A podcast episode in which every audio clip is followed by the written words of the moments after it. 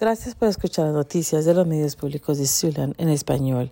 Las nóminas de Iowa aumentaron aproximadamente al mismo ritmo que las del resto del país en abril, una señal positiva para un estado cuya recuperación económica ha sido relativamente lenta durante el último año.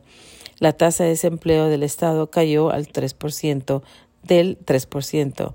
La tasa todavía está por encima de lo que era en febrero del 2020 justo antes de la pandemia de COVID-19, cuando Iowa contaba con una tasa de desempleo del 2.6%. El Estado agregó 3.300 empleos al mes pasado, según la Oficina de Trabajo de Estados Unidos.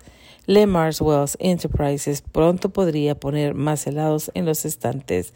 La compañía en el noroeste de Iowa planea agregar más líneas de productos y actualizar equipos en una inversión de 70 millones de dólares. La Autoridad de Desarrollo Económico de Iowa otorgó al fabricante del lado Blue Bunny, 6.3 millones de dólares de créditos fiscales de inversión para completar el proyecto.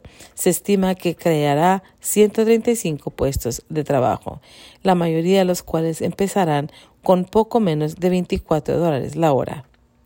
Según la IEDA, el fabricante con sede en Le Mars ya emplea a unos 2.500 habitantes de Iowa. Eso lo convierte en uno de los mayores empleadores del Estado. En 2019, la adquisición por parte de la empresa de un fabricante de la costa este lo convirtió en el segundo mayor productor de helado del país. La Corte Suprema de Iowa dice que la evidencia de drogas descubierta durante un cacheo por parte de un oficial de policía sin una orden judicial puede usarse en la corte. Un oficial de Dubuque dijo que sintió bolsitas de las que creía que eran drogas en el bolsillo de Ernst Hunt Jr. mientras lo cachaba para buscar armas después de una parada de tráfico.